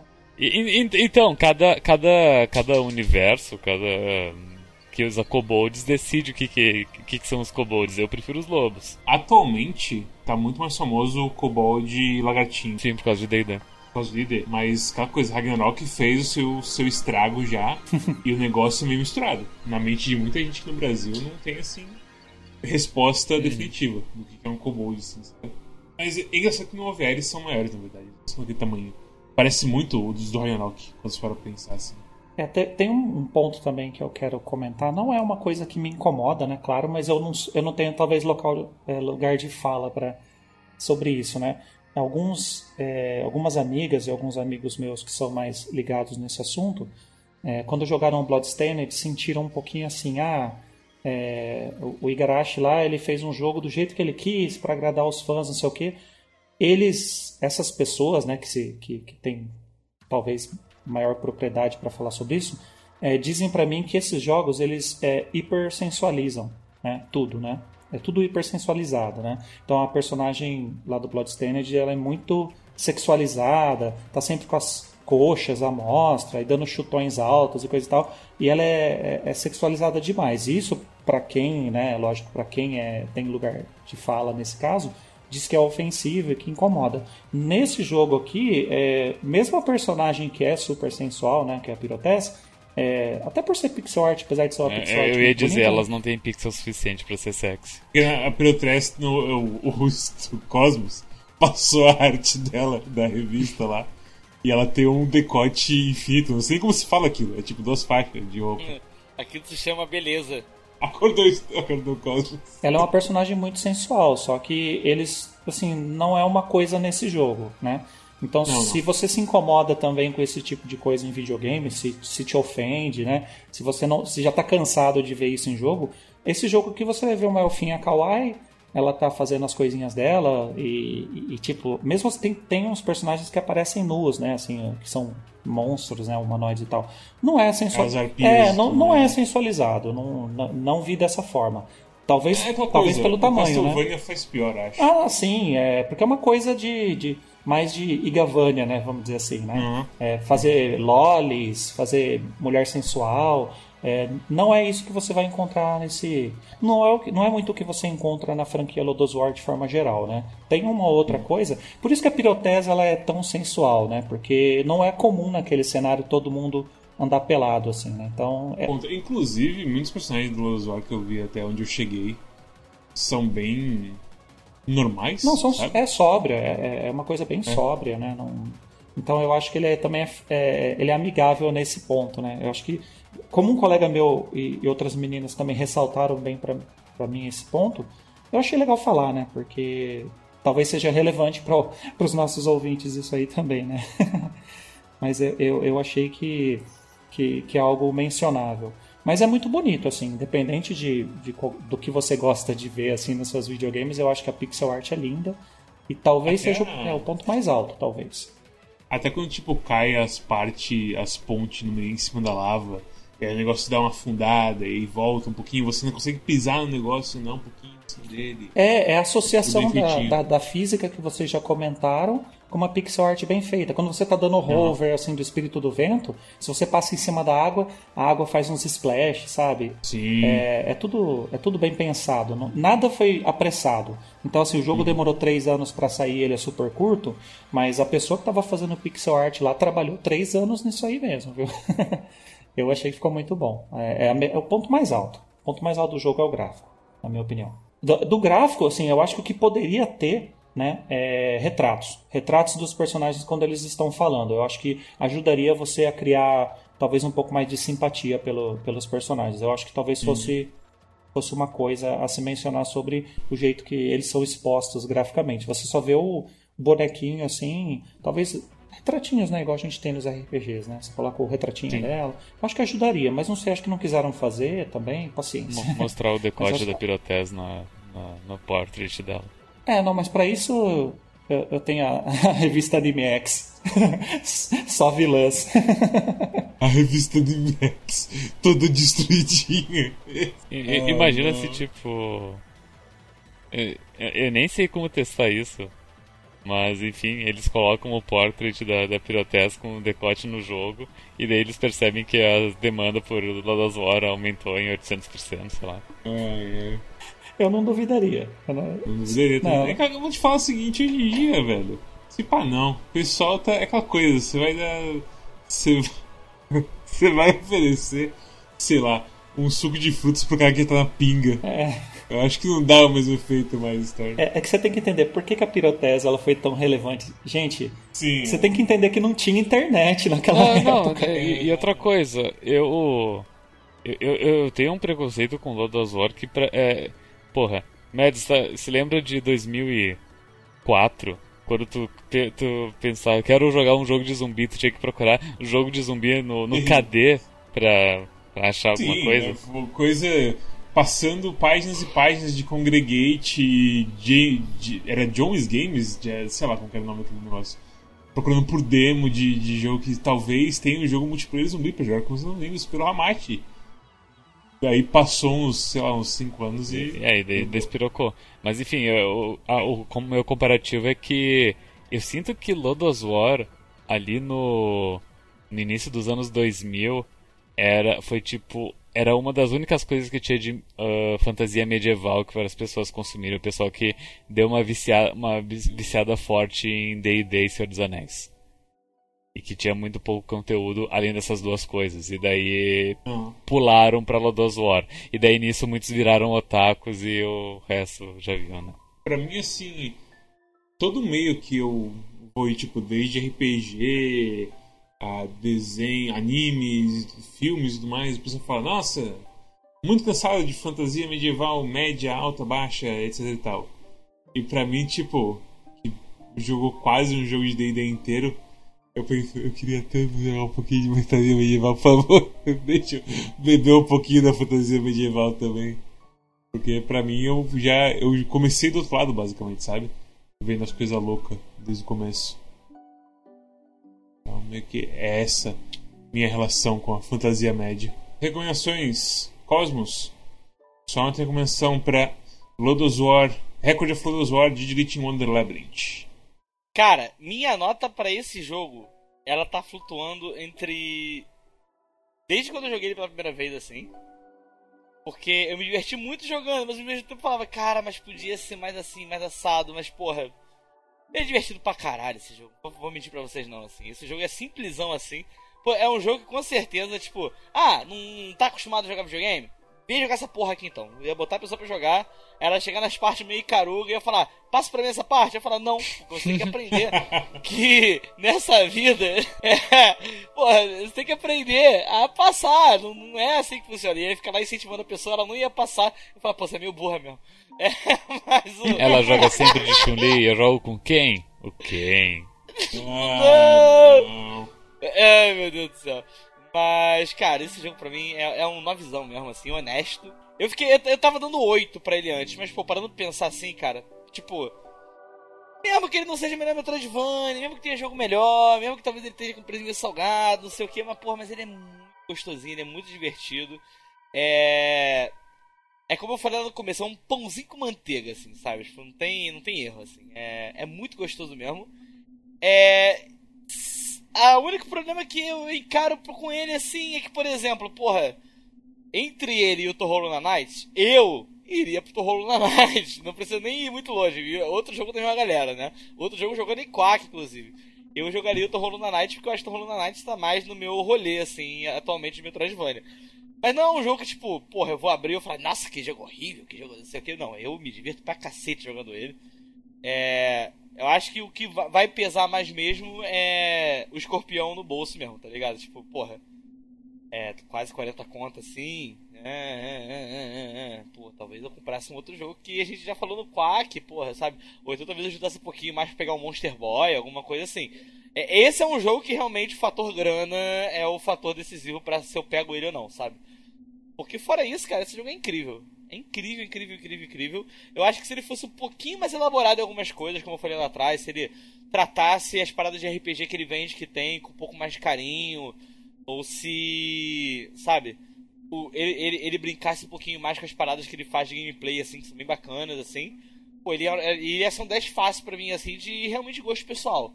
Não de ser o melhor jogo do mundo, mas de gosto. Só que, pô, tem uma coisinha ou outra que ele não, não deu aquela caprichada mesmo, pra mim fica 9. E fica uma mega recomendação aí. É, eu acho que ele é muito bom se a gente criasse uma categoria de Metroidvania legais pra galera que nunca jogou Metroidvania e começou a jogar Metroidvania, eu colocaria ele lá fácil, assim. E, porra, é isso aí. É, e acho que o maior sucesso desse jogo pra mim, assim, é que ele me deu vontade de, de reassistir Lodos. Acho que esse que é o grande ponto, assim, tipo, eu assisti Lodos lá atrás, é, não, não faço Nossa, questão de de Lodos, essas coisas, mas, porra, ele me deu vontadezinha de olhar uns episódiozinhos assim e ver como que era, sabe? Eu nem sabia que tinha um anime de 24 episódios, quem sabe até viu o anime de 24 episódios assim. Mas. Só uma parada que eu tinha esquecido de falar, eu nem sei se o Medos vai querer botar antes assim. É. Personagem. Hum. Você jogou, chegou a jogar o sistema Lodos ou conhece as regras, essas coisas assim? Lodos War ele foi jogado originalmente no Dungeons Dragons, aí eles passaram para o Advanced, aí eles tinham um, um, um, um, sistema lá que é o sistema Lodos, que era no, na verdade era adaptado daquele sistema Sword World, né? Acho que Aham. era. Então, eu conheci na época, eu tive contato com ele, mas eu nunca joguei nesse sistema. Só eu conhecia as regras, né? Mas Não, aqui é no- porque. Eu, eu tô perguntando mais isso porque nem, tipo, você já jogou tudo mais. É porque eu tive uma dúvida muito grande quando tava, tava escrevendo sobre esse jogo. Que eu fiquei muito falando, caralho, eu acho que só o personagem vai ser o cara que vai conse- conseguir responder essa dúvida. Eu esqueci de perguntar e eu lembrei agora. Porque a galera fala que a classe da Didlit é elfa. Tá, não, isso aí não é por causa do sistema Sword World. É assim, é, Dungeons and Dragons, é, não sei se vocês conhecem, né? Mas assim, o Dungeons and Dragons ele seguiu a seguinte ordem. Dungeons and Dragons, aí saiu o Advanced de Dungeons and Dragons, Aham. aí o Advanced de segunda edição, aí a terceira edição, a quarta e a quinta. as primeiras aventuras Lodos War, eles eram no sistema do Dungeons Dragons, que aqui no Brasil foi a Grow que lançou. Eu tenho esse, eu tenho esse material aqui. E eu joguei, foi onde eu comecei a jogar RPG, né? Na década de 90. Quando no Dungeons Dragons você não escolhe a classe e a raça. A, a raça do personagem é a classe dele também. Então o que, que, é? Você tem o guerreiro, o guerreiro é sempre humano. Ele é um humano. Ponto final. O clérigo é clérigo, ele é sempre humano. Elfo era a mistura do mago com o guerreiro. Você era uma. É como se fosse um, um, um multiclasse. Red Mage. É, é, isso, é como se fosse, é como se fosse um multiclasse. O, o elfo era o guerreiro junto com o mago. E então você, ele demorava mais para subir de nível, só que ele tinha, ele podia usar todas as armas que o guerreiro usava e podia fazer as magias que o, que o, que o mago fazia, só que ele demorava mais para ganhar isso aí. Então é isso que o pessoal quer dizer. Não é por causa do sistema lá do, do Lodos, é por causa do primeiro Dungeons Dragons, que era dessa forma. Inclusive, é, o, o, personagem, a pessoa que jogou com a Didlet, jogou com essa, com essa classe mesmo, que era elfo, e é o, o cara que é, que é, que é atribuído à, condição de, de, de, de, presidente da empresa lá do SNER, né? Que é, que é a empresa aí que faz esse material do, do Lodos, né? Então é por isso que eles falam isso, porque a classe era raça. Era você não escolhia, ah, eu quero ser um, um orc guerreiro. Não tinha isso. Você escolhia só a classe que a raça era parte do pacote. O, o, o gnomo e o halfling eram as classes. Era como se fosse um ladino, mais ou menos, né? Era uma classe. Você não conseguia escolher outra classe para eles. Já no Advanced mudou, né? Mas as primeiras aventuras tem é, a, o grupinho original do Lodos War tem um personagem praticamente de cada de cada classe. Só que não tem o Hobbit, né? Halfling, não tem. Mas o resto tem tudo. Então você não vai achar elfo, é, elfo clérigo. Não existe isso. É, acho que ficou claro, né? Uhum, não sei uhum. se eu uhum. falei não, muito. Não, é, não beleza, me, me lembrou bastante também, tipo, a. O, qual que é o nome? Shadows of, Shadows of Mistara, que tu escolhe ali o personagem, que tipo, sei lá, o ladrão é um é um elfo, o mago é um elfo, o guerreiro é um. O mago que era o Magic U, porque era Magic User só, não era nem mago nem nada. O cara usa mágica, foda-se. É, você não tem opção de customizar uhum. isso no, no, original. Não, não, perfeito, ficou então, bem claro. Obrigado. Eu achava que eu realmente não conhecia do, Dungeon, do primeiro Dungeon Dragons é, esse rolê. Pra mim já tinha classe lá atrás. Importante saber isso. Uhum. Muitas graças, senhor. Você é, você é um grande conhecedor. Mas é isso, fechei com nota 9 mesmo e quem não gostou, meu endereço é número 18, vocês podem vir aqui cair na porrada comigo, tá?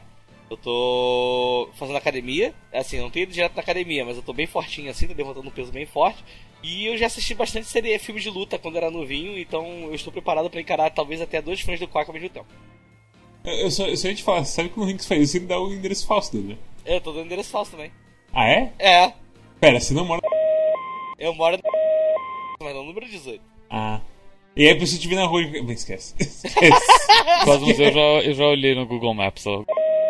Não é muito extensa. Ela é extensa, cara. É de 1 a 10 uhum. por causa do nome. Que isso, cara? Tem número 108. Ah, é. Não, então beleza. É, por que, que você acha que eu mantenho o nome de Cosmonauta 108? Aproveitar que você já tá aquecido. Personagem, só uma recomendação pra Digilitinho lá do Zoro Labyrinth of Wonder. Certo. É, esse é um daqueles casos que você realmente tem que considerar é, quem é que está dando a nota, né? Eu, então a gente tem aqui é, pessoas que não conhecem a franquia, tem uma pessoa que viu antigamente, tem uma que está vendo agora, e tem eu, assim, que tenho tatuagens em partes íntimas, né, sobre a franquia. Então, Mentira! então, é, a minha nota para o jogo, com base na experiência que eu tive com ele, é 9, né? E só não é um 10, porque apesar de eu ser um fã da franquia e eu, assim, eu sou fã e tive service, é, eu entendo que o jogo te, teria que ser mais acessível para quem não é fã da franquia, porque senão tô falando, ah, o jogo é no, ele não é nota 10, porque ele é muito de, ele é muito de nicho, né? Ele é um pouco excludente, na minha opinião, com quem não é fã da franquia. Ele poderia apresentar essa franquia para uma nova geração, mas eu achei que ele não é suficiente para falar assim, olha, eu não conheço Lodos War e graças a esse jogo agora eu quero conhecer. Não, a pessoa chega lá e fala, ah, acho que estão falando de alguém que eu não conheço, deixa eu sair dessa conversa. É, eu tive mais essa sensação do que o contrário. Então, eu acho que não, não é só uma característica, eu acho que é um defeito eles não terem apresentado melhor a história, porque eu acho que a história é muito legal, é, além de ter um valor histórico, né, assim, para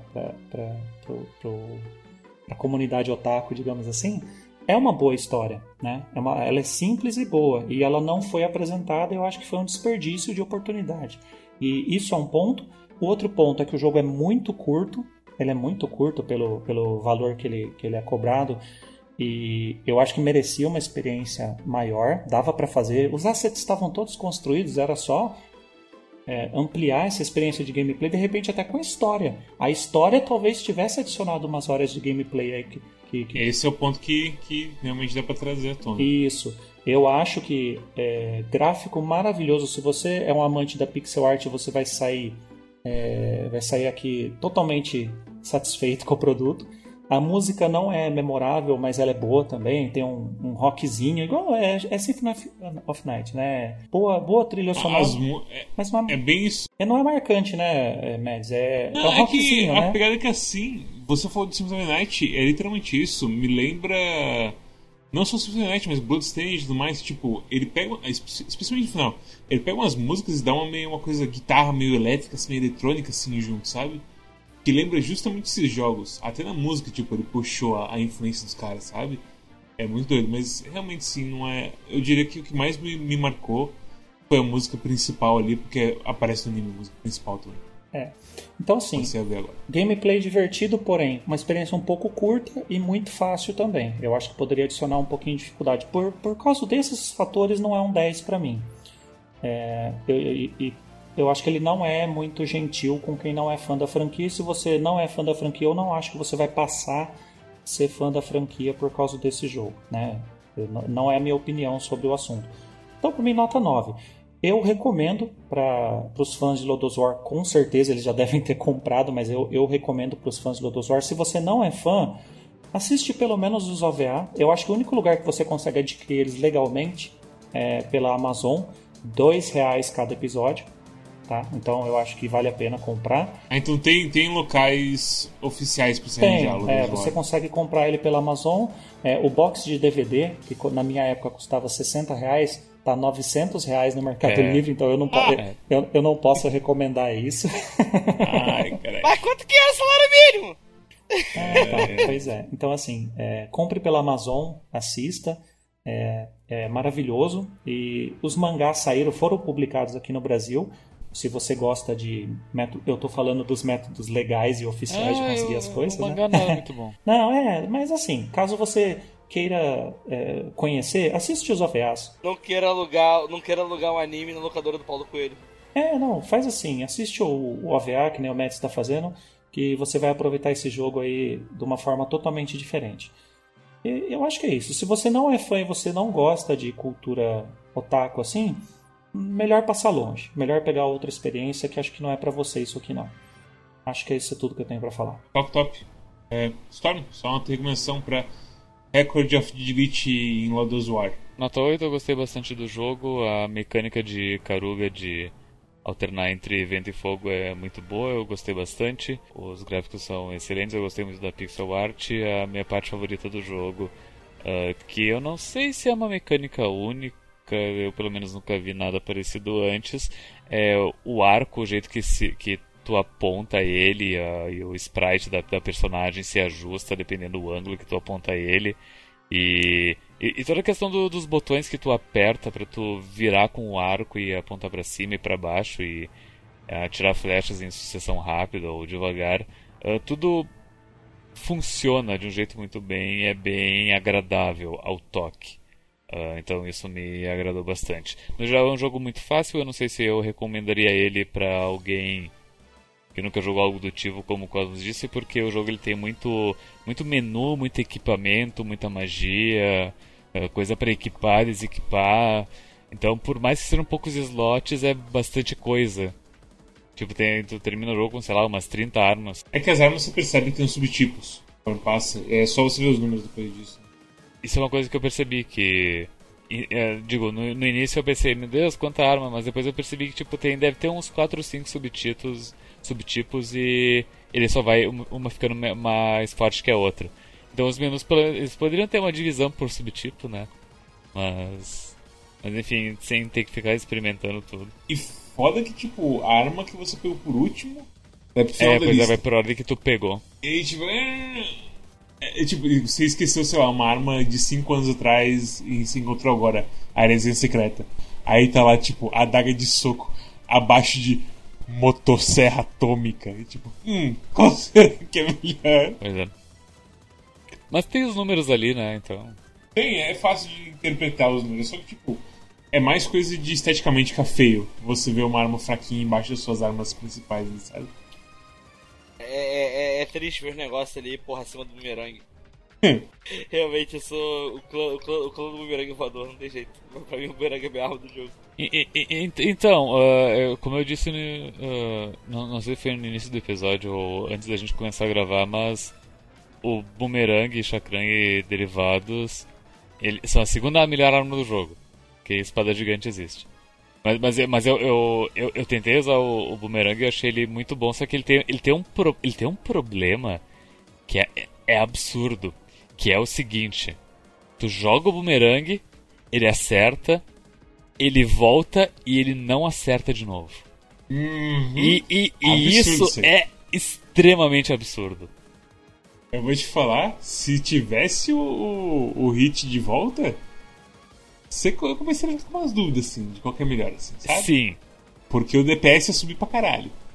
Mas aí. é, Como não tem isso aí, não tem como, como bater de frente com a espada gigante pra mim, não. Mas, mas eu sinto que, é- que, que é, um, é um problema de cunho filosófico, sabe? Tipo, se, se o boomerang ele, ele fosse dar 50 de dano, volta e dá mais 50 de dano, isso é mais dano do que se ele vai dar 100 de dano e volta sem dar dano de novo. Entende? Por isso que eu digo que é uma questão filosófica. Você preferia que fosse nerfado os boomerangues e desse o hit de volta do que continuar assim. Mas, mas, ah, novamente, se, se o boomerang ele acertasse ah, na volta, mantendo dano, aí. Aí eu talvez cogitaria ele. ah, ao invés da espada gigante, mas a espada gigante é, é muita qualidade de vida. Mas enfim, eu não, eu, eu não, não, não me lembro se eu falei minha nota de, ah, de novo, mas é nota 8 daí pro jogo. E o, o que, o que me desgostou do jogo é. É, é- é, história, essencialmente. Eu, por outro lado, gostei da história. Eu acho que, tipo, as coisas em volta meio que. O, o window dressing, assim, meio que. Ok, olha, é o Belde. Quem é o Belde? É. No final, tipo, o jogo contextualiza junto com você o que, que realmente importa.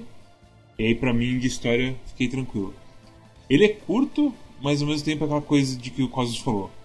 É o tamanho certo pra, tipo, você não se irritar com nada dele e ao mesmo tempo você se aquecer nele. Então, tipo, o final tem umas áreas muito assim que acontecem muito assim Symphony Night like. Que vai ser um gênero que eu vou criar agora, porque a gente jogou tanto jogo que faz as mesmas coisas que é impossível de ignorar. Que aí, tipo, aí, eu vou botar um corredor cheio de bicho que toma vários hits. E aí é um bicho forte na frente. Olha, é o carinha ranged, ele vai jogar faca em você. Ó, a faca! Coisas tipo assim, sabe? Olha a faca! Tipo, é, é uns negócios que aconteceram várias vezes já. Tipo, toda vez eu vejo esses corredores absurdos, esses gauntlets, assim. De, tipo, sair correndo e matar vários bichos, só que os bichos são meio fortes. Eu sinto que se continuasse a dificuldade subindo, assim, sem me dar armas novas, que é uma coisa também que esse jogo tem um... Você compra a maioria das armas, na verdade. As armas você encontra... A Shinsol você... Eu comprei? Eu comprei a Shinsol. Que foi a arma que eu fechei o jogo. As armas que você encontra não são essas coisas, tipo... Tem, sei lá, uns arcos que modificam um pouco e ajudam nos puzzles, tipo Magician, que atira cinco flechas. Mas de resto você vai mais comprar as coisas assim, sabe? Que importa. A dificuldade dele é bem assim, tranquila no geral. O que acontece é que é aqueles jogos que você. Nos chefes, principalmente, é uma coisa que rola muito tipo, ou você mata ou você morre. É tipo, é zoom, é rapidinho, assim, sabe? Tem uns caras que você. Se você não se acostumou com ele, especialmente o Protest, tem muita coisa de pulo, assim, ele é um, é um personagem menor. Porque acontece que, tipo, você depende muito de estar sempre dando hit nos inimigos para você ganhar o seu MP de volta e manter o seu regen rolando. A Pyrotress, a Pyrotress é, por conta dela ser pequenininha e muito móvel, você não tem esse boi assim, de ficar tendo alguém pra bater. Com os caras maiores, tem os dragões, tem negócios assim, você meio que senta e vai dando dano neles e aí tem a coisa tipo, agora eu vou atacar, aí você dá uma dançada. E é bem curtinho, não é de, tipo irritar igual, sei lá, na Boy que tinha uns uns loops muito grandes assim, tipo, ei, Glaucoma deu o tentáculo dele. Espera aí em cima, você. Ah, ok. E você tem que esperar a sua vez de voltar a jogar o jogo. É um negócio que você tá sempre ou desviando ativamente de uma coisa e é, é divertido assim, os chefes no geral. Então eu acho que, tipo, ele, ele é, é como o Cosmo falou, ele é extremamente. Nossa, qual é a palavra? Perdão, esqueci a palavra. Não, é tipo, quando é, é certinho, sabe? Redondinho. É, pode ser redondinho, tipo, ele é extremamente aceitável, agradável, sabe? Ele é. Ele é justo, sabe? É só o preço dele que, como o personagem falou, tipo, é 38 pontos, cara. Gosto meio bravo mesmo. Mas fora isso, é. Eu recomendo demais jogar, talvez veja o OVA antes, sem dúvida nenhuma. Pra, sei lá, contextualizar quem é Carla, quem é Belde, quem é Ashan, qual a relação dele com a pirata e tudo mais. Dá pra apontar a arma pra todas as direções pra atacar. Caralho, a gente, é a gente, a gente realmente esqueceu disso. É que é um negócio tão de conforto que escapa a mente. Mas sim, você pode atacar em outras direções. E no começo, velho, faz uma diferença brutal. Depois você pega as espadas gigantes e você percebe o valor delas, você não usa mais isso. Mas com as rapiras, com as lanças e tudo mais, atacar em outras direções é muito essencial, cara. E tipo, os jogos normalmente ou você tem um arco de ataque, ou eles te deixam fazer esse tipo de coisa. E mesmo assim, o pessoal que faz oito direções de ataque é meio raro, no geral, assim. Então, crédito pra esse jogo de ter essa porra de oito direções de ataque. Até hoje, uh, Gunstar Heroes é tido como um jogo único, sabe? Justamente por ter a coisa de uh, atirar em oito direções. Você podia escolher, na verdade, né? Você escolhia entre oito e quatro, não lembro qual era a desvantagem e vantagem. Eu acho que ou tu, atacar, ou tu atirava em oito, ou tu atirava em quatro, mas tu podia atirar uh, sem se mexer, uma coisa assim. É, tinha um negócio assim de travar o personagem. É, sei lá como que era. Mas é. É isso. Nota 8. Joguem, vejam o OVA antes. É gostoso. Ei, ei personagem. Oi. Você tem algum jabá que você queira deixar? Não, dessa vez eu não tenho. O BM nem comentou a homenagem eu que eu fiz que pra ele. chegou no final. Não, ele ficou, ele viu o episódio sim, ele comentou sobre o, o Cosmos, eu saí do meu caminho, eu passei por humilhação aqui pra fazer homenagem a ele e ele nem mencionou isso lá no Discord, viu? Eu tô, É, eu tô meio chateado. Mas, É, mas tudo bem. O que, que o BM fez? O BM chutou uma criança na barriga da mãe. PM, meu Deus. Mas bem, se você também acha que o BM é um criminoso, deixe seu like, se inscreva aí, dá um comentáriozinho para ajudar no algoritmo, passa nosso Twitch, que todo sábado e de vez em quando outros dias tem stream. Passa nosso Twitter, que quando a gente avisa quando tem coisa nossa, e também nossos parceiros, como Four Corners do Wrestling Podcast, que fez uma maratona da WrestleMania, já tinha avisado vocês semana passada, agora já foi. Mas aí, eles estavam lá no, com o wrestling, aquela arte antiga e desgraçada. Tem também o Calibur Down, que faz stream toda semana à, à noite, lá para as 9 horas. Tem o Desludo, que faz streams do Discast comigo junto lá. E de vez, muitas vezes, na verdade, com o Cosmos e o Storm também. Normalmente terça-feira, às 8h30. E de vez em quando outras streamzinhas ao longo de jogos como Cagueiro 2 e coisas estranhas assim. Faz muito tempo que eu não apareço. Faz muito tempo que eu não apareço. Cara, tá falando do desludo? Isso. Ah bom, eu achei que tu tava falando do stream de sábado. Ah, o stream de sábado aqui, tipo. Murder by Numbers. Como é que. Vocês, iam me deixar louco no Murder by Numbers de, com a porra dos puzzlezinhos lá. Eu não, eu não ando parecendo que eu tô vivendo a melhor fase da minha vida. Chorando todo dia que eu tô com ele. E também tem o Twitch Zero, que faz stream de tarde normalmente. Pra, Ai, pra se divertir a todos do aí. que eu tô feliz. Ai, ai. Também tem o nosso Discord, que é onde você pode acusar o BM de ser um criminoso e falar pro personagem se gostou muito do easter egg dele no último, no último review do Night Boy. E também tem nosso, nosso nossa curadoria no Steam, que deixa você informado de qual jogo presta ou não diretamente integrado ao seu Steam. Com o Patinho fazendo um review bem curto, muito curto, porque o Steam quer que faça review curto como Curator. Eu acho que é 200 caracteres, uma coisa assim. É, é menos que o Twitch. É absurdo. É, e ele dá um thumbs up um thumbs down "Ê", pra falar pra você se o jogo presta ou não. e também tem nosso feed RSS, que deixa você saber quando sai coisa nossa no seu podcast player favorito, incluindo o Spotify, menos o Deezer ainda, eu acho. E Storm, qual é o jogo pra semana? Então eu não, eu não sei o que escolher, eu acho que eu vou te passar pra ti a escolha essa semana enquanto eu penso em alguma coisa e daí a gente vai jogar o, o jogo de furro. O jogo da próxima semana é Case and the Wild Masks. É, é só precisa ver onde pegar, porque os caras não nem perceberam, basicamente. Então, sei lá. O Cosmos manda uma mensagem pro, pros devs BRs. Eu vou mandar mensagem pra ele falando, tá achando que eu sou palhaço? É, tu, tu, é, tu que é o PR oficial do Quack. É, lembra quando o Cosmos era o PR oficial do Quack e aí ele perdeu a senha do Twitter? Sim. Perdi a senha do Twitter? Agora sim no Twitter. E é isso. Obrigado a todos que apareceram e escutaram até aqui. E até a próxima. Tchau, tchau. Olá, tudo bem? Como vocês estão? Meu nome é Cosmo. Vocês vão escutar agora um áudio de verdade meu tentando lembrar a senha do Quack. Uh, uh, uh, essa Não, senha eu vou te contar, eu vou te Não, contar não, antes de você não, ficar não, falando não, assim não, de não, verdade. Não, tô falando número, não tô falando Não, número. tchau, Não, não, não tô falando número. Não, eu tchau. tô falando, não, eu tô falando